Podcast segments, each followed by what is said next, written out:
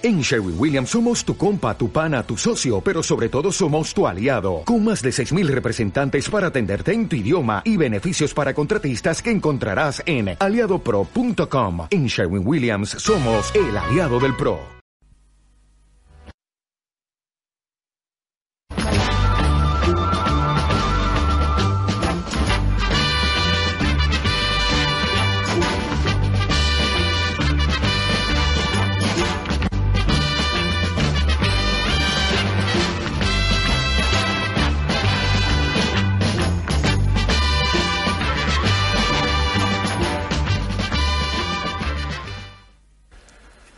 Francisco Ayala, que es nuestro invitado esta noche, lleva probablemente cuántos años escribiendo.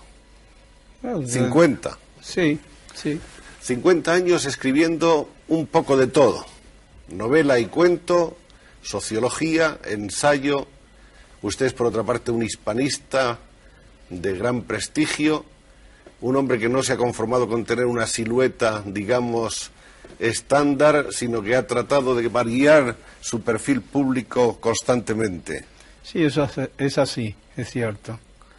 Francisco Ayala, que ha hecho la inmensa mayoría de su producción literaria en el exilio, puesto que salió de España en 1939, está entre nosotros y hay muchas cosas que saber acerca de su vida y acerca de su obra. Este libro que tenemos en las manos de España a la fecha es el último libro suyo aparecido en el país. Este libro está escrito también en su mayor parte fuera de España, pero muchas de sus cosas han sido luego reelaboradas aquí a la vista de cómo iban desarrollándose los acontecimientos a los que usted aludía en este libro. Sí, en efecto, este libro cuando lo escribí hace ya bastantes años, eh, se proponía hacer una recapitulación del desarrollo de la sociedad y de la vida política de España desde fin de siglo hasta el momento actual. Decía España a la fecha, era el año sesenta y tantos. Y el libro no fue, no fue autorizado para venderse en España. Sin embargo, claro está, lo conocieron muchísimas personas aquí, amigos míos, que reaccionaron contra el libro en el sentido de acusarme de que yo era demasiado optimista porque yo veía un camino hacia una apertura de carácter democrático. Y en aquel entonces muchos de mis amigos pensaron que era un optimismo excesivo y que no tenía relación con la verdadera situación del país. De hecho, ahora al publicarse de nuevo el libro con unos elementos nuevos que vienen a ser una especie de actualización, tengo la satisfacción de ver que aquellas predicciones se han cumplido casi, casi a la letra. Es decir, que se ha producido la transformación del país desde dentro de una manera orgánica, y sin, relativamente, sin perturbaciones, con las perturbaciones mínimas, mucho menos de lo que hubiera podido temerse. De modo que mi optimismo no era un optimismo eh, gratuito ni excesivo, ahora se puede ver. ¿Resultó usted, por lo tanto, un buen pronosticador? En ese sentido creo que sí porque lo curioso es que por un lado recibí esas especies de acusaciones de excesivo optimismo, mientras que por otro lado muchos de los críticos literarios han insistido constantemente en que mi visión del mundo era pesimista. ¿En qué quedamos? ¿Pesimismo? ¿Optimismo? No sé.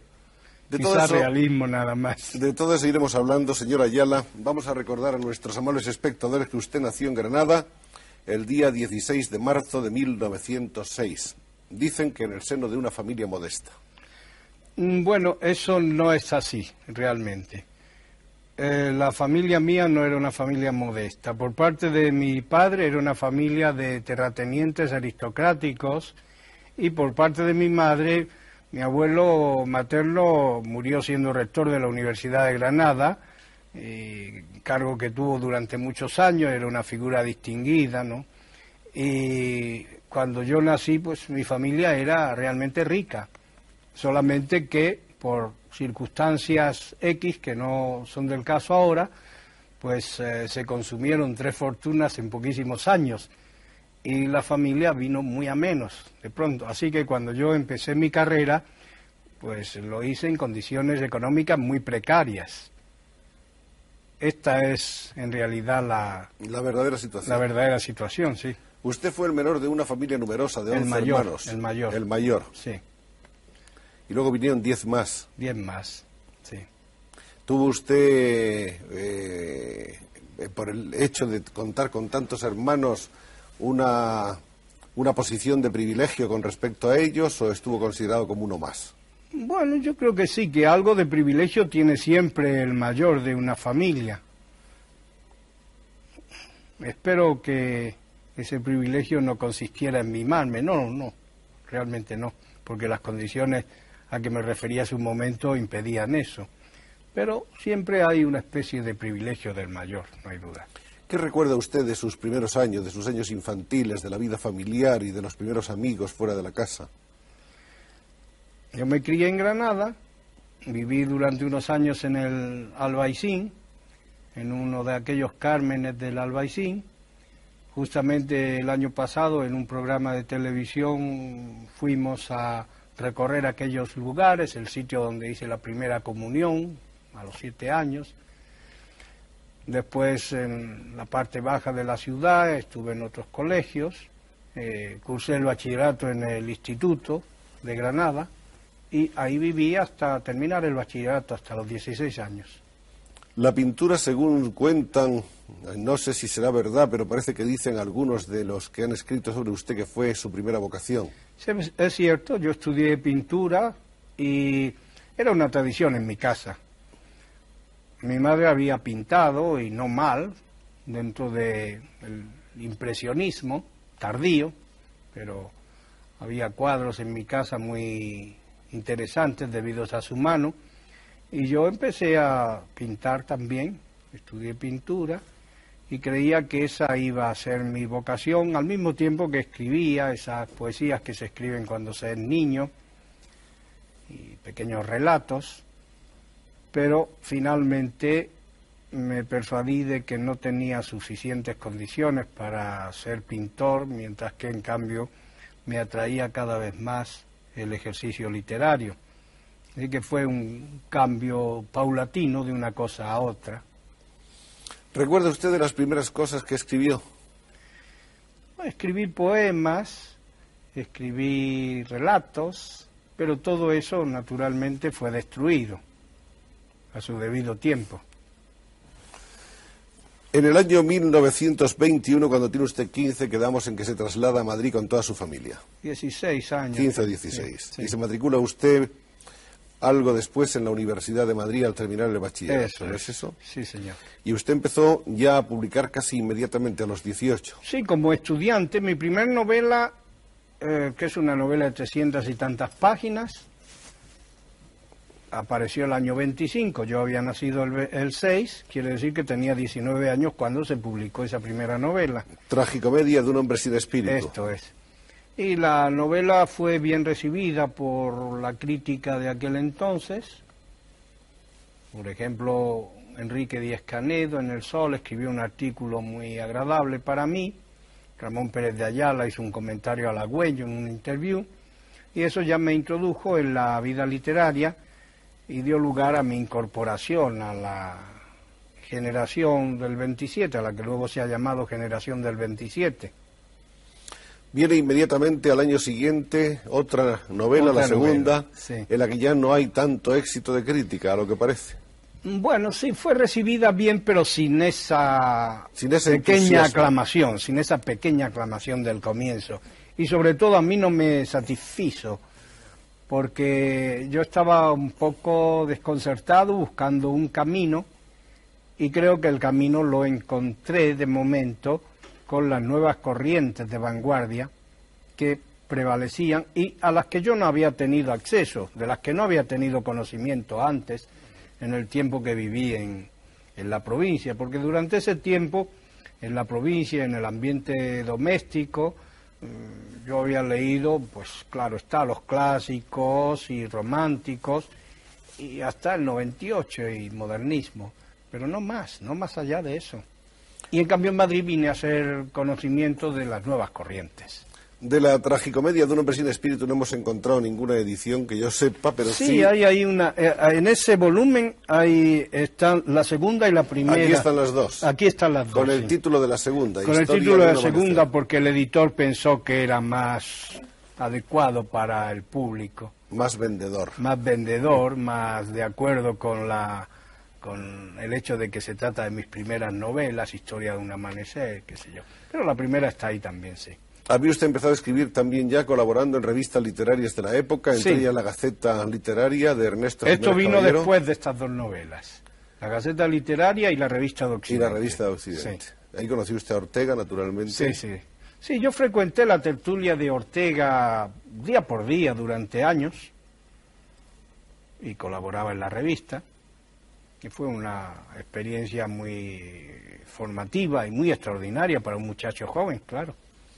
¿Qué sensación eh, experimentaba usted compartiendo esos años jóvenes con, con tantas gentes de, prestigio ya en ese momento intelectual del país? Pues naturalmente el joven estaba callado y escuchando, pero he de decir que Ortega sé que era hombre que quería mantener eh, cerrado su propio círculo. Eh, dentro de él era de una amabilidad, una cordialidad y de una comprensión hacia lo joven realmente extraordinaria. No tenía nada de esa soberbia que se le supone al... tenía orgullo, pero no soberbia. Y era sumamente amable y sumamente ayudador para los jóvenes. Yo recuerdo esta figura con verdadero cariño. En 1929 se licenció usted en Derecho, según nuestras noticias, y tuvo usted una beca para estudiar un año en Alemania. Eso es, una beca de la universidad y de la Junta para Ampliación de Estudios. Entonces yo fui a Alemania el- a final del 29 y volví a mediados del 30 o algo así. Ese fue su primer viaje. Mi primer viaje fuera de España. Usted que iba a hacer tantos viajes Sí. después. En efecto, durante esa primera salida al extranjero me quedé unos días en París para conocer París y luego fui para Berlín y ahí tuve la experiencia de esa Alemania tan, tan peculiar, que fue la de esos años, era la República de Weimar, todavía estaba en germen el nazismo. En fin, es esa Alemania que está descrita por un inglés de mi misma edad, eh, Isherwood, en un libro que se llama Farewell to Berlin, eh, Adiós a Berlín, que supongo que está traducido y conocido. Y de ahí salió una película, eh, dos películas salieron, una buena y otra no tan buena. La última, Cabaret, se está dando ahora en los cines en España, presentando aquella, aquel Berlín tan extraño y tan apasionante. Por esa época estaba usted absolutamente inmerso en el vanguardismo, escribió usted Sí. cuentos Sí, sí. ya que eran una- un rompimiento, una ruptura total con su etapa anterior, con sus dos es. novelas. Pero la última de las cosas de tipo vanguardista que escribí, que está incorporada en este librito, ahí que hizo el estudio eh, Mainer, la última está colocada en el ambiente alemán y toda esa especie de alegría y de mm, floración metafórica del vanguardismo está cubriendo en esa última novela un sentimiento de de tristeza, de abatimiento, es decir, que ya eh, la atmósfera cargada que había de dar lugar a la tormenta en ciernes se puede detectar ya en esa novelita que se llama Erika ante el invierno, a pesar de la tónica formal, alegre y chispeante. El primer título publicado en el 29 de ese estilo de vanguardista fue El boxeador y un ángel. Sí, También publicó usted su primer libro de ensayos por el momento, Indagación del Cinema. sí, Y el cuento de y el, el libro de cuentos Cazador en el alba. Este apareció Eso es. en 1930, exactamente. En realidad todos los escritos narrativos vanguardistas están en ese volumen que usted tiene en la mano y lo de tipo ensayístico, como ese ensayo sobre el cine, también se ha publicado aparte. ¿Usted piensa que esta fue una época realmente fértil, importante y sobre todo experimental dentro de su carrera literaria? Sí, yo creo que lo fue, porque el, eh, como decía antes, al terminar la segunda novela grande, yo estaba desconcertado, no encontraba la manera de expresar lo que yo quería expresar dentro de formas que condijeran con la época. Y creo que el vanguardismo me ofreció esas formas. Fue el vehículo adecuado a la época que yo utilicé y que me sirvió durante ese periodo. Luego ya fue abandonado, pero de momento me sirvió y ah, en algunos de los estudios que se han escrito acerca de mi obra, eh, por ejemplo el de Estela Irizarry, una profesora norteamericana, eh, ella señala que, que, por debajo de los diferentes estilos, estilos en el sentido voluntario, está siempre la misma preocupación, la misma personalidad, son maneras de asomarme a la expresión literaria que por lo pronto no son absolutamente personales, sino que son dentro de un marco de época y de generación y que después ya serían personales, pero siempre son un vehículo para la expresión de lo personal. Por ejemplo, vemos aquí en 1928, para sintonizar un poco con el estilo de ese tiempo, el ángel puso su pie rosado sobre el pecho del negro boxeador, alborozo de alas y palmadas, mientras levantaba el árbitro indicador lineal del cielo victorioso y centro de aclamaciones el puño vencedor del púgil vencedor por KO. Sí, es el juego, es ese juego. juego con, con las imágenes y con las palabras y un tono de alegría, quizá un poco forzada a veces. Muy bien. Viene ahora un año importante en su vida, 1931, y además a los comienzos, en el mes de enero, usted se casa. Sí. Se casa usted en Berlín. Sí, sí. Con Etelvina Silva. Sí. Explíquenos un poco su historia de amor. Bueno, ella era una estudiante chilena, becaria, como yo, que acababa de llegar, creo que llegó a Alemania en el mismo tiempo, con ánimo de estudiar, y yo la saqué de los estudios, me siento responsable por eso. En fin, nos casamos. Se doctoró en Derecho por la Universidad de Madrid en el mismo año y en el 32 ya era usted profesor auxiliar en la Facultad de Derecho de dicha universidad madrileña. En ese año publica usted su trabajo El Derecho Social en la Constitución de la República Española. Sí, ese fue un trabajo de tipo académico. Eh, un poco absurdo porque era bajo una orientación absolutamente formalista. Yo estaba en el formalismo literario y en el formalismo jurídico al mismo tiempo. En el 34, catedrático de Derecho Político por oposición. Sí oficial letrado del Congreso. Antes había hecho las oposiciones oficial letrado de las Cortes, que gané. Es un puesto que eh, ahora, hace un año, recuperé. Y el de oficial letrado de... Bueno, ese es oficial letrado del Congreso. Luego, en el mismo año, nace su, su hija Nina, el día 4 de noviembre. Sí, sí y en 1936 inicia usted una gira de conferencias por Sudamérica. Esto, pues yo tenía deseos de conocer Sudamérica, entre otras razones porque mi mujer nació en Sudamérica.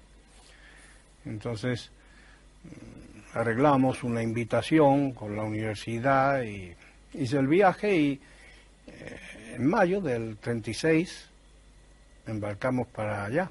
Uruguay. Uruguay, Argentina, Chile y, Paraguay. finalmente. Y en Buenos Aires le sorprendió usted la noticia de que en España había guerra civil. Eso es. Es decir, no fue la noticia de guerra civil porque pasó tiempo, pasaron semanas antes de que eh, la gente se diera cuenta de que aquello era una guerra civil.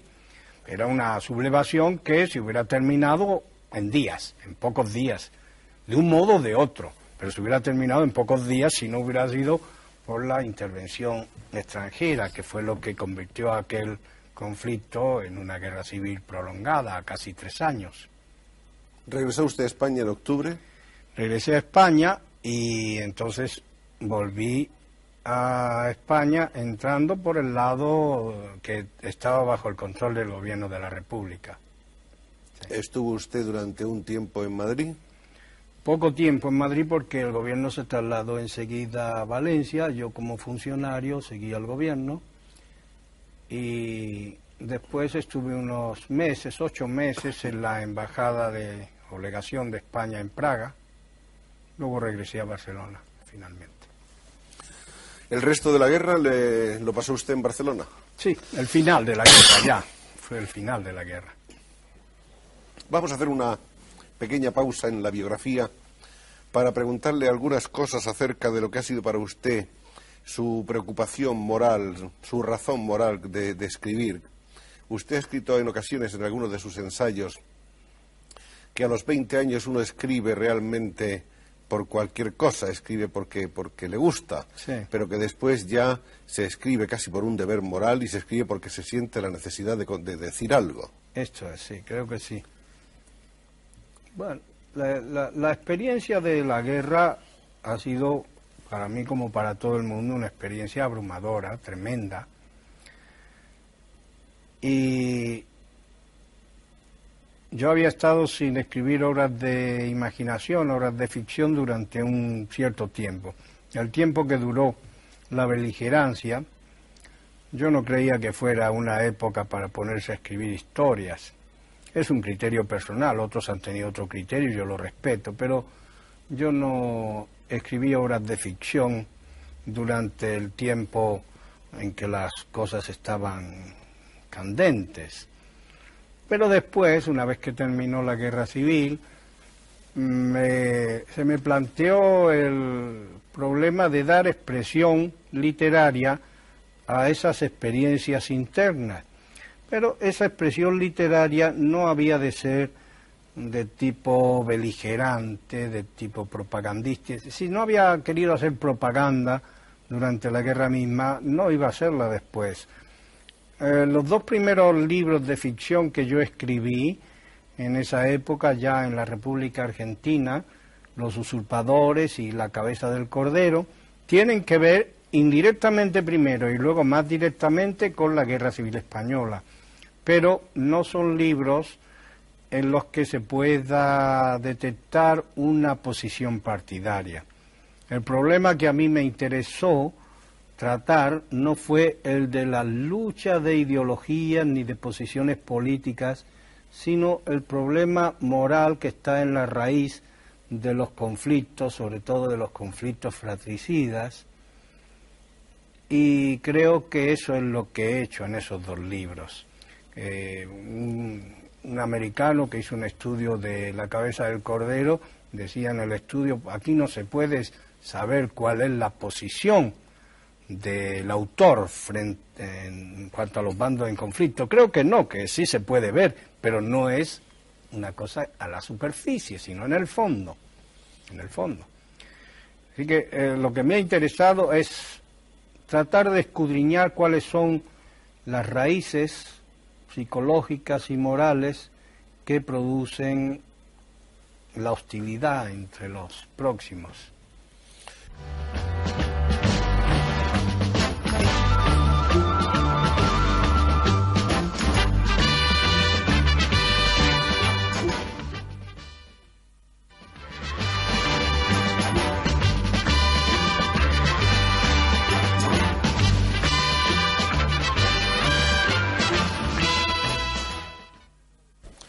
Señora Ayala, usted se va después, en el año 57, en un viaje al próximo Oriente y a la India, que supongo que era un viaje que le apetecía a usted mucho. Sí, yo aproveché la circunstancia de que en aquel entonces las universidades norteamericanas tenían el sistema de año sabático o licencia sabática, que consiste en una licencia de seis meses con sueldo. Una maravilla era. Y yo usé esa posibilidad para conocer esa, esas Pero usted no se había trasladado todavía a Estados Unidos, ¿no? Bueno, pero en ese sentido la Universidad de Puerto Rico funcionaba como las como cualquiera de las norteamericanas. Como Estado libre asociado, sí, y fue usted después ya definitivamente a establecerse en los Estados Unidos. Sí. ¿Cuántos años ha pasado usted en Estados universidad, Desde entonces, eh, desde el 56 para ahora. Por ahí. 57 para hasta ahora. Sí. Estuvo usted primero de profesor de literatura en la Rutgers University. Primero estuve en Princeton. En Princeton. Como profesor visitante. Luego en esa que usted ha mencionado, que es la Universidad del Estado de New Jersey. Y en Bryn Mawr College, que es un colegio elegante de Muy famoso, sí. Ahí estuve unos años. De jefe del departamento de español estuve. Tres años estuve ahí. Luego la Universidad de Nueva York, luego la de Chicago y por último en la de la ciudad de Nueva York, hasta el año pasado que me he retirado. De modo que ha llegado usted a, a ser prácticamente uno más en el pueblo norteamericano. Pues en ese sentido a asimilarse. No, asimilarse, no dice asimila. Y yo desde luego nada. Eso de asimilarse es difícil. Porque la sociedad norteamericana es muy variada, no tiene una gran cohesión cada uno vive su camino y dentro de su propio círculo, sin necesidad y sin exigencia de, asimilación. No se espera ni se requiere que nadie se asimile. ¿Qué ha sido Nueva York en su vida? Nueva York para mí fue una experiencia casi traumática al comienzo. Las primeras veces que fui a Nueva York me impresionó muy adversamente, muy duramente tenía yo una sensación universal de muerte. La ciudad me daba esa impresión. Y poco a poco fui absorbiendo y superando eso. Y es una ciudad sumamente interesante, estimulante por muchos conceptos, deprimente por otros. Es una ciudad que finalmente me gusta. ¿Chicago? Y Chicago es como Nueva York en cierto modo. No hay mucha diferencia. ¿Los jóvenes estudiantes? Los jóvenes norteamericanos en esos años de mi experiencia han sido generaciones sucesivas muy diferentes unas de otras. Hubo primero la generación aquella de los beatniks, vueltos de espaldas a la política y buscando una especie de vida elemental. Luego vino la generación que protestó contra la guerra de Vietnam y que terminó por eh, triunfar. Y ahora hay luego vino la cuestión de, de las drogas, que fue una boga tremenda, ahora es un remanente, ya no es de moda la cuestión de las drogas.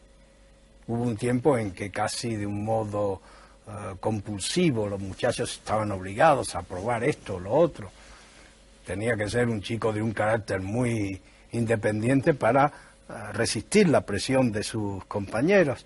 Hoy ya eso ya no está tan, tan prestigiado. Por otro lado, es un momento en que los muchachos están dejándose caer en la apatía. Creo que en todas partes está pasando lo mismo, no solo allí. El fenómeno Bitnik, ¿qué le pareció a usted que es sociólogo, además de un hombre curioso? Creo que, creo que el fenómeno era un fenómeno de hartazgo de riqueza. Porque, caramba, es muy fácil protestar contra la sociedad y contra los bienes eh, de consumo y todo lo demás cuando se tiene un chequecito de papá todos los meses ahí detrás para ser pobre pero no tan pobre. Es decir, vestirse de pobre y no lavarse y no recortarse los pelos, eh, porque eso es bonito, eh, pero claro, a base de... En la mayor parte, ¿no? Había algunos que lo tomaban tan en serio, como el hijo de Rockefeller, que fue a que se lo comieran los antropófagos y se lo comieron, pero eh, la mayor parte era nadar y guardar la ropa al mismo tiempo, claro hasta tanto que venía el buen empleo que les daban, que les procuraba la familia y ya pues se convertían en, Pero usted no cree que ha habido realmente un grupo un grupo de idealistas dentro de la generación Bitnik? Sí, sí, sí, lo ha habido, lo ha habido y esos son los que, bueno, los candidatos a ser devorados por los antropófagos o por la sociedad misma. Sí. Me gustaría que nos dijera usted algo también acerca de las universidades, esas mastodónticas en las que usted ha trabajado, tan distintas de las universidades españolas. Bueno, eh, yo no sé si lo que yo voy a decir va a animar a... Oigo que la Universidad Española está muy mal, muy mal. Todo el mundo se queja enormemente. Yo no sé, no la conozco por dentro, no sé cómo está. Pero puedo decir que la Universidad Norteamericana está pésimamente mal. Pésima. Eh, el último episodio en muchas de las universidades fue abrir la entrada para todo el que quisiera inscribirse, con el resultado de que han entrado a la universidad estudiantes que no saben leer ni escribir. Eso no es posible. Claro, eso ha producido un rebajamiento del nivel de la enseñanza y al mismo tiempo coincidiendo con restricciones económicas Así que muy mal momento. Es un tipo de revolución universitaria rarísima, ¿no? Pero una revolución que no lleva a nada. Lleva a la destrucción simplemente de la universidad, pero no se construye nada. ¿Pero cómo puede ser universitario un analfabeto? Pues sí, esto es la cosa, ¿cómo puede ser? Pero no es una cosa que se diga en secreto, están los periódicos. Ahora, aparte de eso, en cuanto a medios, organización. En cuanto a medios, yo creo que las facultades técnicas y científicas deben de estar bien. Las que conozco, no, no están bien porque, por ejemplo, las grandes bibliotecas que tienen algunas universidades están un poco deterioradas por falta de reposición y porque la gente arranca las hojas de los libros o los roba o esto. No la nueva tónica social, que es terrible. De modo que en ese sentido tampoco los recursos son lo que eran antes. Por supuesto que están los fondos de librería y ciertas, ciertas especialidades que sí, pero lo, que es la biblioteca general, pues está desastrosa. Y en cuanto a la curiosidad de los jóvenes americanos por, por la lengua y la literatura española, Ocurre que dentro de esa gran masa hay siempre unos cuantos que serán quizás los mismos de siempre, la misma minoría, que tiene genuino interés y que tienen talento y hacen el esfuerzo y trabajan. Ahora, trabajan en condiciones malas porque están anegados en una multitud de ineptos y tienen que trabajar por su cuenta, secretamente, quizá en, usando las relaciones personales con profesores que quieren hacerles el favor de orientarlos. Libros de estos años son Experiencia e Invención, aparecido en Madrid, Tecnología y Libertad en México. Es el Tecnología y Libertad fue, fueron unos ensayos que escribí por encargo de la UNESCO y que se publicaron en francés y en inglés y luego yo los publiqué en, la versión original en español. Bueno, digamos que en 1960 se produce el primer viaje de Francisco Ayala a España desde su salida en 1939. Sí. Y ese sí debió ser un momento particularmente eh, de shock. Bueno, yo, de revelación, de sí, yo había, yo había seguido muy de cerca todo el desarrollo interno de España a través de correspondencia y leyendo lo que se publicaba y demás. Eh, cuando vine, me, eh, vine, vine sin, vamos, diríamos de incógnito, si es que vale decirlo así. Es decir, que no... Sin anunciárselo a nadie. Sin anunciárselo a nadie. Vine, entré en automóvil por la frontera de los Pirineos y recorrí bastante y estuve viendo, observando, escuchando, dándome cuenta de cómo iban las cosas que todavía iban bastante mal en aquel entonces, porque una impresión tristísima, eran los campos de, España en que se veía a la gente trillando con tablas y mulas y todo eso. Cómo se ha transformado el asunto eh, en esos años, pero todavía entonces era así, una sensación de pobreza, y era el comienzo de, del restablecimiento económico. Y luego seguí volviendo cada año y viendo así paso a paso la transformación de la situación del país. El Fondo del Vaso en 1962 se publicó por vez primera en Buenos Aires en dicho año 62. Esta es una de las ediciones españolas de Alianza. Sí. Después, eh, en Barcelona se publica De este mundo y el otro, que es un tomo de ensayos. Sí. El As de Bastos en Buenos Aires, un libro de ficciones. Realidad y ensueño, ensayos en Madrid. En 1965 también en Madrid una novela, El rapto.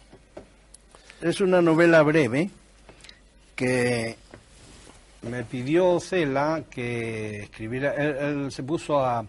inició una serie de novela popular. Novela valía 20 pesetas o 25, creo. Y quería inaugurarla, me pidió que. quería inaugurarla con una cosa mía, me pidió que escribiera yo eso y lo escribí con gusto.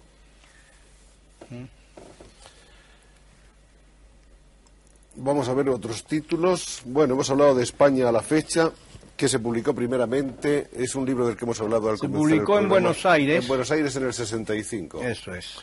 Pero este es, esta es una versión, como ya les dijimos, que está eh, puesta al día. Puesta al día, es decir, están añadidos unos capitulillos que son la puesta al día.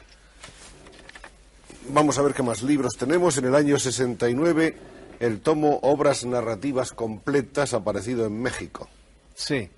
Ese, eh, ah, ya hacía años que Aguilar quería publicar mis obras narrativas completas y entonces la censura no consintió que se publicaran algunas cosas sin modificaciones. Como yo no quería pasar por modificaciones de ninguna clase, la editorial optó por publicarlo en México. Y en efecto allí se publicó. En 1970, Reflexiones sobre la estructura narrativa. Es un ensayo de teoría Un literaria ensayo de teoría literaria. publicado en Madrid, que luego está también recogido en este tomo, en Sí. este tomo de ensayos sobre Sí, que es teoría también de Aguilar. literaria, que es también un tomo de es Aguilar. también de Aguilar y que ese sí se publicó aquí. Ahí están muchos de los ensayos, tanto literarios como sociológicos. 1971, El Jardín de las Delicias, en Barcelona. Sí. Lo tenemos allí. Es este libro que le dieron el premio de la crítica. Exactamente, Premio de la Crítica 1972. Es un libro curioso este, que se aparta de todos los anteriores Sí. que usted había escrito. Sí, es un libro que no responde a ningún género, Exacto. no es una miscelánea porque tiene una unidad y ha sido muy estudiado ese libro. Han hecho trabajos realmente espléndidos. Por ejemplo, Emilio Orozco hizo un ensayo que es tan largo como el libro, un ensayo crítico que publicó en una revista y que ahora lo quiere hacer en un volumen aparte. Y hay sí. otro- otros estudios muy buenos también de otros. Es un libro curioso, un libro interesante, un libro que parte simplemente de, de puras noticias periodísticas. Eso es una de las partes, luego vienen unos diálogos fingidos, luego una segunda parte del libro que es eh, lírica, aunque lírica en prosa, pero lírica. También en el 71, El Lazarillo, nuevo ensayo de algunos aspectos, Madrid. En Madrid se publica también los ensayos, teoría y crítica literaria, que es este volumen que Sí. hemos visto. Ahí Es, está todo eso, todos esos ensayos están En el incluidos. 72 aparece, hoy ya es ayer, un ensayo sobre el liberalismo político e intelectual. En el 74, la novela Galdós y Unamuno. Sí. Otro ensayo. Son ensayos de crítica literaria en forma accesible para los estudiantes, porque ese tomo de Aguilar es muy caro. Y también en el mismo año y también en Barcelona, Cervantes y Quevedo. Cervantes y Quevedo, que son también ensayos de crítica literaria, estudios literarios. Bueno, aparte de todo esto, Ayala ha traducido a Thomas Mann, Carlota en Weimar, Las cabezas trocadas, ha traducido a Rilke. Eh, ¿Cuántas cosas más ha hecho usted? Y ha escrito innumerables He artículos. escrito bastantes artículos. Y traducciones, de hecho, también traduje una novela de Moravia, la romana, A la romana. sí. y otra del portugués, de un romántico, Memorias de un sargento de milicias, de Almeida. Se me han quedado un poco a desmano porque están lejísimos, gracias.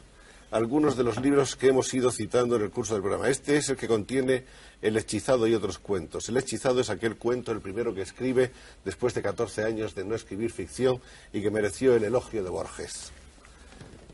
Luego hay por aquí El rapto, que también hemos mencionado anteriormente y que contiene además otros dos eh, textos, Fragancia de jazmines, Diálogo entre el amor y un viejo, que son tres, eh, tres eh, textos que también están en una línea completamente distinta, siempre con esa capacidad de Ayala para darnos muchos escritores dentro de uno. Pero los han reunido en este volumen, que es una edición crítica, porque los tres eh, son están basados. Erótico. No, no, no, no, porque los tres están basados en obras clásicas de alguna manera, porque el rapto está basado en un cuento del Quijote.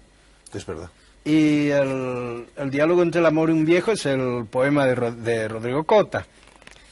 Y el, otro colega, eh, Fragancia de Jazmines, es, el, Diablo Mundo de, de Espronceda, el canto a Teresa. Y entonces por eso lo han reunido, porque se prestaba muy bien al estudio crítico, o sea, a establecer las conexiones entre eh, mi texto y el texto referido. Por ahí teníamos, no sé si lo habrán visto nuestros espectadores, una foto de Francisco Ayala joven. Para que se vea la diferencia, los estragos de la edad, ¿eh? No, se ve exactamente el mismo perfil. Ahí está. Ahí tenía usted como cuántos años. Pues tendría 21 años o algo así, 22. Pero el rostro es el mismo, sigue siendo el mismo. Aquí hay otros libros de que queríamos hablarle. Bueno, este libro de cuentos que es muy bonito. Ahí está el Inquisidor, me parece. El de los usurpadores, de que hemos hablado también. Pero bueno, hay un libro sobre todo que yo quería que ustedes eh, vieran, que es la primera edición que se publicó de Muertes de Perro. Esta es la primera, ¿no? Esa es la primera, sí. Y esa es una novela que ha tenido mucho éxito y ha sido muy comentada y sigue usándose como libro de lectura en muchos cursos de literatura española contemporánea. Ahora va a ser publicada por Planeta junto con El Fondo del Vaso, en una edición bastante bien cuidada. Aparece exactamente en 1958. Sí. Esto es la crítica de un, de un régimen dictatorial, de una pequeña dictadura centroamericana. Es una dictadura centroamericana, pero no se refiere a ningún país en concreto. Hay elementos extraídos de diferentes países y una vez me dijo un hombre, pues qué bien conoce usted mi país, yo reconozco ahí a los personajes. ¿Cuál es su país? Nicaragua. Nunca estuve en Nicaragua, ¿no? Así que... Y estas son ediciones posteriores, esta es la última publicada aquí por Alianza Editorial. Sí. La primera y la última por ahora. Eso es, hasta que salga la de la de Planeta, que llevará el fondo del vaso, porque el fondo del vaso en cierta manera es continuación de Muertes de Perro, solo en cierta manera, porque hay algunos personajes comunes, el lugar es el mismo, pero la estructura de la novela es diferente y el ambiente es diferente también. Fundamentalmente usted se ocupa aquí de la, de la corrupción del poder. Sí, es la corrupción que el poder ejerce, ¿no? Ese dictador es silencioso, pero alrededor suyo está toda la efervescencia de intrigas y de ambiciones y de traiciones. En esto ha sintonizado usted con una especie de obsesiva general latinoamericana. Todos los escritores latinoamericanos tienen por lo menos un libro dedicado al problema de la corrupción del poder o de los dictadores. Sí. Y bueno, y algunos españoles, porque Valle Inclán comenzó con su tirano, Banderas, que quizá, ha sido el, antecedente, el antecedente de, muchos de ellos, sí. Y es curioso que eh, a Francisco Ayala se le lee o se le usa como, como elemento de estudio en las escuelas, porque usted figura en los libros de texto de cuántas en muchas. En muchas universidades, en muchos, eh, muchos colegios. Sí. El año pasado en Salamanca, que fui a dar unas conferencias en los cursos de verano, se me acercaron dos jóvenes francesas a decirme que estaban habían estudiado mis libros en cursos. Digo, hombre, caramba. Estaban muy emocionadas de ver que en efecto el autor existía como hombre de carne y hueso. Y esperemos que por mucho tiempo y por muchos libros. Bueno, eso espero yo también. ¿Qué piensa usted haciendo una reflexión de urgencia sobre una vida tan, tan, tan fecunda, tan, tan prolífera? ¿Está usted satisfecho? Creo que sí, creo que estoy satisfecho, acepto mi vida, no quisiera como otras personas volver a vivir, creo que he hecho lo que debía de hacer y, estoy conforme conmigo mismo sin ningún alarde, ni soberbia, ni orgullo, ni nada, pero simplemente conciliado conmigo mismo. No es usted un hombre vanidoso, a lo que parece. Pues supongo que tendré la dosis de vanidad mínima que hay que tener, pero no demasiado, no creo que no. Tengo demasiado escepticismo para... ¿Pero a usted le hubiera gustado tener una vida diferente? No. ¿Haberla construido de otro modo? No. ¿Cree usted, por ejemplo, que sin la guerra civil española su vida se hubiera desarrollado naturalmente de otro modo que le hubiera eh, hecho más feliz? Pues creo que no, porque las circunstancias de la vida están hechas de cosas desagradables y cosas agradables. Mi vocación era escribir y esa vocación la hubiera seguido siempre, en cualquier caso. Porque ya antes de que empezara la guerra, cuando yo terminé mi carrera y gané esas oposiciones de letrado, tuve ofertas muy seductoras de, para entrar en, en actividad de abogado en un momento en que yo no tenía un céntimo, porque como le digo, cuando yo terminé la carrera, pues, mi familia estaba en cero. Y sin embargo no acepté. Y preferí irme con esa beca a Alemania porque yo pensé, si yo entro en un estudio de abogados de esto, sí puede ser que me haga rico en unos años, pero se acabó la literatura. Y entonces no, mm, he hecho lo que creía que tenía que hacer y lo que me pedía mi, vocación. Y en ese sentido es en el que estoy conforme con, la vida que he tenido. Y de las gentes que usted ha conocido, sobre todo del campo de la literatura, ¿usted recuerda algunas de esas personas de una manera, en fin, especial, con, con gusto, con agradecimiento, con amistad? Bueno, antes mencioné dos hombres eh, de la Argentina, Eduardo Mallea, que es un gran amigo mío, y que tuvo generosidad, porque se comprometió en cierto modo. Después de todo yo era un exiliado de lo que llamaban los rojos. Llegaba a la Argentina y él dirigía un periódico ultraconservador y que desde luego estaba por el lado de los sublevados, del franquismo, etcétera. Y sin embargo, él pues me llevó al periódico bajo su propia responsabilidad. Eso es muy digno de agradecer y como personalidad seductora y para mí extraordinariamente grata es Borges y otros muchos amigos que he tenido y que me han hecho la vida agradable. ¿Usted conoció a Gabriela Mistral, por ejemplo? La conocí, personaje muy extraordinario, Gabriela Mistral, muy raro. Sí.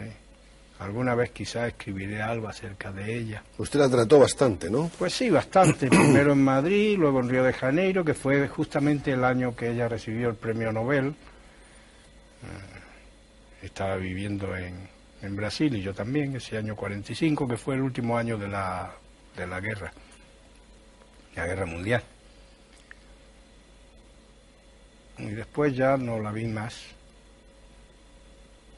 Una persona bien extraña, una personalidad fuerte y curiosa. ¿Es verdad que Gabriela rezaba a Buda? Rezaba a Buda, sí. ¿Sí? ¿A Neruda lo trató usted? Algo.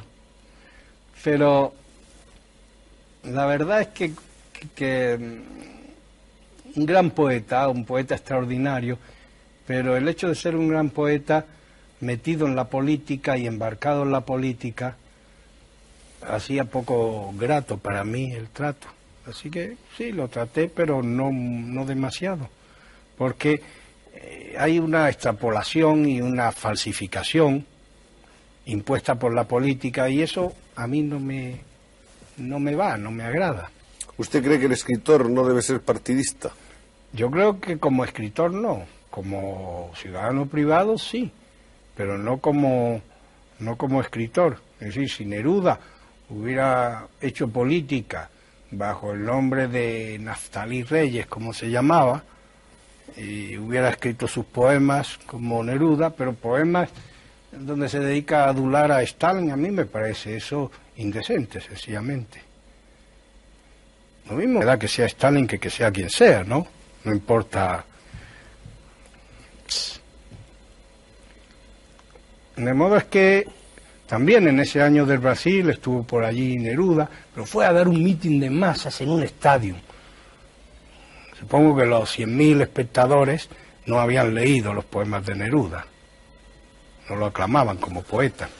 Juan Ramón, mm. ¿a él lo trató usted en Puerto Rico? Lo traté, no lo había tratado antes, aquí poco, algo más en Argentina y después bastante en Puerto Rico. Persona muy difícil, Juan Ramón, muy difícil.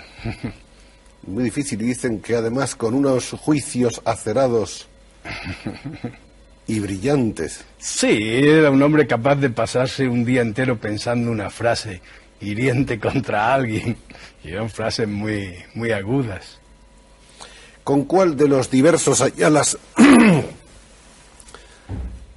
con cuál de los diversos ayalas que hemos presentado aquí esta noche está usted más compenetrado? ¿Con el sociólogo Ah, con el, con el inventor de, narraciones. Con el inventor, con el fabulador. con el fabulador, sí. ¿Y cree usted que esa será, esa será más importante, esa parcela de su obra más importante que todas las otras? Me parece que sí, porque corresponde a la índole misma de la actividad. Mm, si yo leo una cosa mía antigua, por ejemplo ese librito de vanguardia, a pesar de estar tan lejos ya de la vanguardia, veo que eso se sostiene, valga por lo que valga, se sostiene en sí mismo. En cambio, los ensayos sociológicos pues pierden la actualidad, porque tratan una materia que cambia. En cambio, la creación literaria apunta hacia el centro de lo que es humano, y si uno acierta, pues la medida en que acierte, pues puede permanecer, puede perdurar eso. Esa es la razón por la que creo que esa puede ser la parte más permanente de, de mi obra literaria. ¿Con qué se enfrenta usted en la actualidad? ¿Hay una obra abierta? Sí, estoy haciendo pequeñas cosas, posiblemente una nueva edición del Jardín de las Delicias integrará otros elementos nuevos que ya están preparados. Por otro lado, escribo especie de memorias, digo especie de memorias, porque tienen una orientación particular, pero que esas no creo que se vayan a publicar mientras yo esté en vida. Ni tengo prisa tampoco. Pero porque piensa usted que no deben de leerse. No, no. antes de. No, por eso no. No, pues no voy a decir nada que sea especialmente hiriente para nadie, no. Sino porque no tengo prisa de hacerlo y ni de publicarlo sobre todo. Que ahora mismo podría publicar un primer volumen de eso. Trata hasta los años 20 años. Podría publicar, hay bastante, pero no quiero hacerlo. No tengo prisa. Y finalmente, el profesor que ha sido usted, que le ha robado o le ha ocupado tantas horas de su tiempo. Sí. ¿Lo ha, lo ha sido usted con vocación, con alegría, con, entusiasmo, con gusto? Con gusto. Porque el modo como yo he enseñado, particularmente en la fase de la enseñanza de la literatura, ha sido abierto y cómodo, en el sentido de que yo establecía mis cursos y los organizaba como quería. Si por un lado estaba enseñando, por otro lado estaba aprendiendo, estaba estudiando yo mismo. Varios de los ensayos de crítica literaria que he publicado han salido de, de la experiencia docente. Y como decía antes, siempre hay, o casi siempre, algunos pocos estudiantes en cada curso que son inteligentes, interesados y que hacen preguntas que son otros tantos desafíos intelectuales y estímulos por, por, eso mismo. Que eh, para mí la enseñanza ha sido agradable. No he tenido nunca, en lo cual influye mucho la suerte, claro está, ningún incidente con estudiantes, nunca. Sí, las relaciones con ellos han sido buenas, siempre. Y por otro lado, he tenido amistades con los estudiantes buenos, amistades intelectuales y amistades fuera ya de, de, la cátedra. Así que ese ha sido un aspecto de mi, de mi carrera del que también estoy contento. Este es el Francisco Ayala de hoy que hemos tenido mucho gusto en presentarles. 50 años enseñando, 50 años escribiendo y hay cuerda para rato. Esperemos que por mucho tiempo. Muchas gracias. Muchas gracias.